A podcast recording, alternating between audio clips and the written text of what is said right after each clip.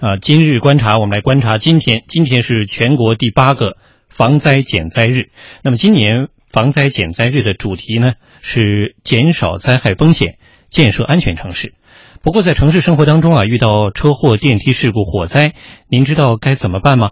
记者调查中发现，更多的人这个防灾减灾的知识不到位，生活中遇到这样的突发事件或者是事故等等情况，有可能会出现措手不及的情况。我们来听安徽台记者张建亚的报道。龙卷风一般在我们这儿比较少，但是我们这大风天气还是。今天是防灾减灾日，在安徽池州，不少市民正围着工作人员进行咨询。五月初，一场风力达十一级的大风突袭东至县香玉镇，当地的直接经济损失达到了一千八百万元。但是在遇到这样的恶劣天气时，对于防灾减灾的知识，市民们还是停留在表象层面。呃，要起风的时候、下雨的时候，人不能往外面跑。大风天气啊，我们应该怎么保护自己？这一块应该在室内吧，不要出门嘛。而根据合肥市公安消防支队经开区消防大队的初步统计，目前城市内发生的日常灾害中，排在首位的是道路交通事故，占接警数的一半以上。避免交通事故的最重要原则自然是遵守交通规则，但发生交通事故时，不少人还是容易慌了神。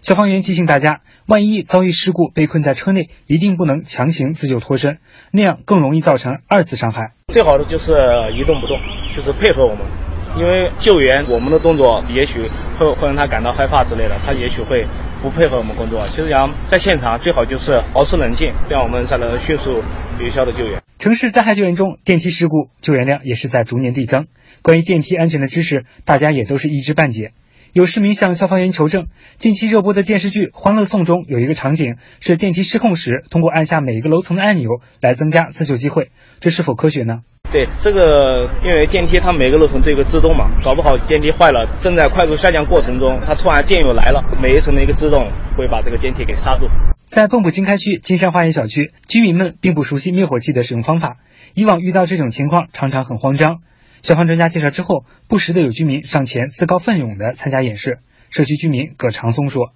学会了怎么使用了，首先把那个铅分去掉，然后站在这个火焰的上风口。”对准火焰的根部，按下那个压力阀，胆大一点，赶紧冲上去，很快它就能灭掉了。以后遇到这样的场合，我不会慌张了，我肯定会第一个冲上去，按照正确的方法来操作。记者在采访中发现，也有一些市民已经有了比较强的防灾减灾意识，在积极行动当中。市民陈大爷告诉记者，他认为居住在城市中，楼房火灾最凶险，家家户户都要做好一定的防护措施。嗯，除了报警之外呢，就要想办法把小孩。先逃生，我的窗户等等的活动门，一把门打开了以后，我买的很多背包袋子，解放军的背包袋子往下拽，那个很结实的。然后我们老老人呢就是用湿毛巾捂着嘴巴，尽量放低位置，想办法也要逃生。本周是防灾减灾宣传周，建议您可以和家人一起走出家门，参加所在小区、所在城市的宣传演练活动，以今天多一份的学习与体验，防御并减轻未来的灾害损失。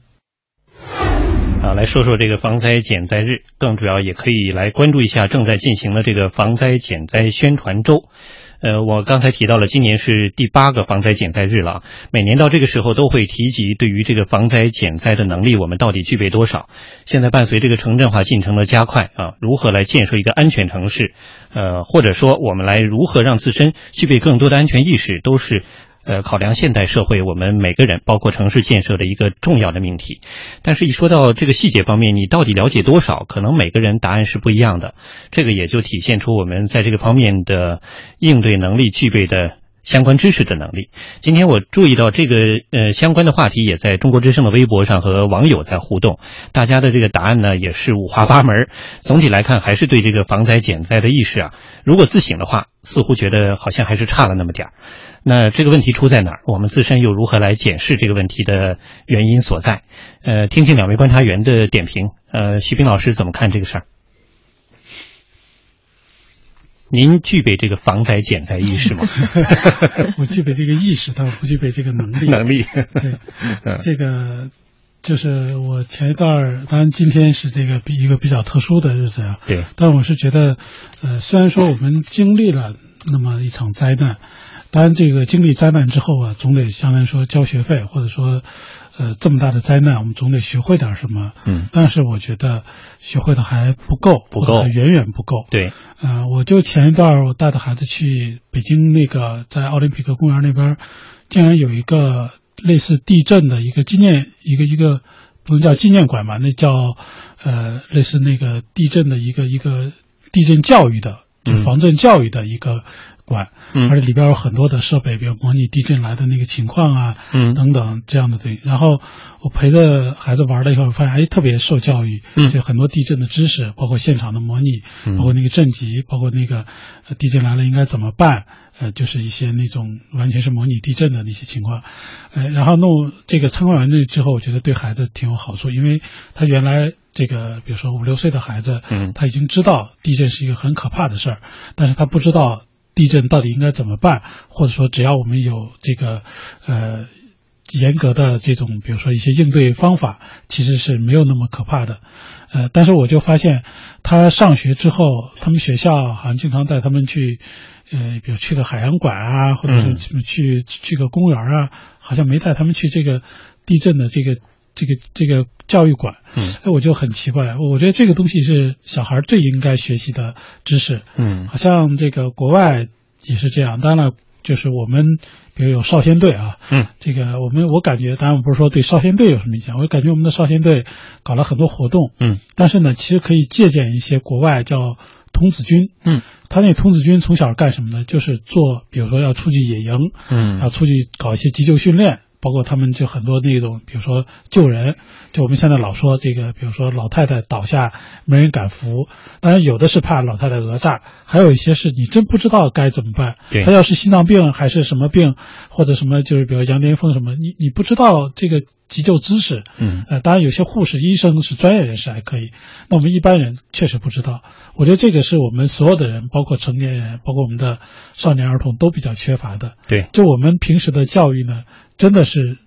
就是我们老说教书育人，嗯，教书的目的是为了育人，育人呢当然是包括道德的方面，也包括他的生存能力、自救能力。你没有自救和生存，你别的能力都是瞎扯淡，是吧？所以我是觉得，呃，我们既然在这个特殊的日子，我们既然要吸取这个教训，那我们真的是，呃，我们不能说像日本那那么高的标准，但是真的是在遇到这种大的灾难面前，不仅不慌张，反而能够这个主动有序的该去应对，甚至去帮助别人。嗯，这样的话，我是觉得我们才真正这个所谓的防灾教育啊，防这个纪念纪念这种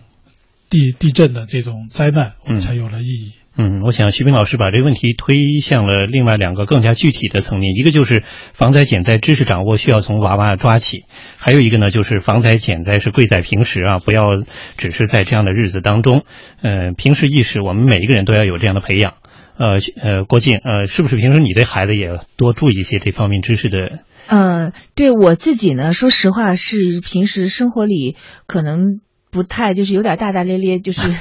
然后那个。包括嗯生病啊什么，就是对这种灾难性的东西，嗯，就是有一种自自我屏蔽的那那种主动，嗯，但是实际上，嗯，这这些年其实很清楚一点，就是我觉得我们谁也不能说灾害离我们是很遥远的，对，是。很多事情可能就发生在你身边，对，嗯，随时都有可能会遇到，嗯，那所以嗯，我现在反而觉得我经常有时候会受孩子的教育，嗯，为什么？是。呃，我我曾经也在节目里面提到过，我他学龄前就是上上幼儿园之前，相当于不到三岁的时候，我陪他上那个幼儿园的那种亲子班，嗯，然后他们。我第一那那是那竟然也是我的第一次，是我是我孩子的第一次，也是我的第一次。就上类似的班，就是对，就是就不是不是这亲子班，我指的是在亲子班里面参加了一次消防演练啊，这样的这个对我以前我都没有参加过啊。然后呢，我相信百分之九十的中人不知道灭火器怎么用，对，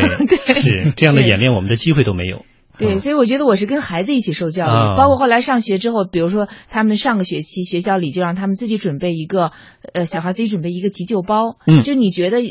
遇到比如说地震的时候，你要准备一一一个东西，这个东西平时是要放在家里的，嗯。而且他告诉我，我就当时我说觉得家里没地方放，我说这样放到地下室吧，嗯。他说不行，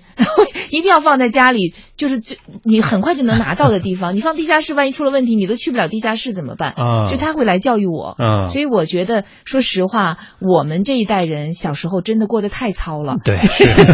没有这个意识，没有这个教育。对，呃，那个是就是，但是实际上在现代的这种，我觉得公共生活里面，可能安全的价值嗯。越来越是被放在首位的。是的。所以孩子接受这种教育，我们也跟着来去刚才说一下补一补那个灭课。火。器，啊。我还问过一次，我说这个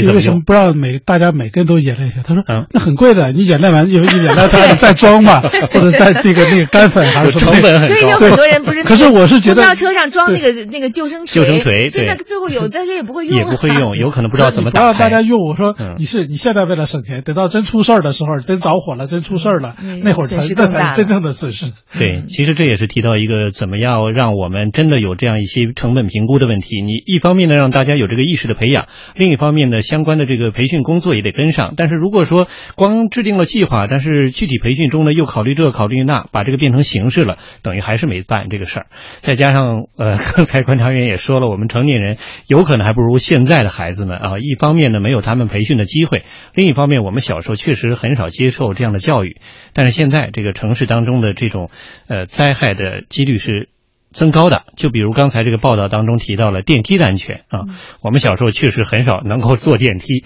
现在每天都会遇到电梯啊，还有可能火灾的问题，包括车祸啊等等，因为机动车辆这么多嘛。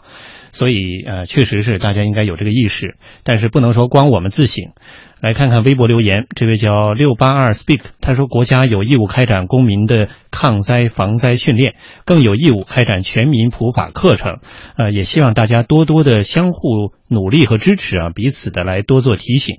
呃，C.S. 彭子他说这个防灾日啊，是不是可以把这个名字更加的简洁明了？呃，如果再加上减灾呢，感觉有些绕口啊，让不利于大家来记忆。呃，我想这个其实可以再来查询一下这个日子最初的由头。呃，当然，我想有关部门在做一些活动的宣传推广的时候，也可以借鉴大家的这些提出的意见建议啊、更会好一些。呃，还有一位朋友，这个留言还是很现实，像草莓和草莓一家，他说：“我觉得上班的人员也要宣传社区活动，上班没办法参加呀。”嗯，哦，这什么意思？哦，我知道了，他就说这个社区啊搞活动，但是呢，我上班了，这一天就没法参加。组织一下，就是啊，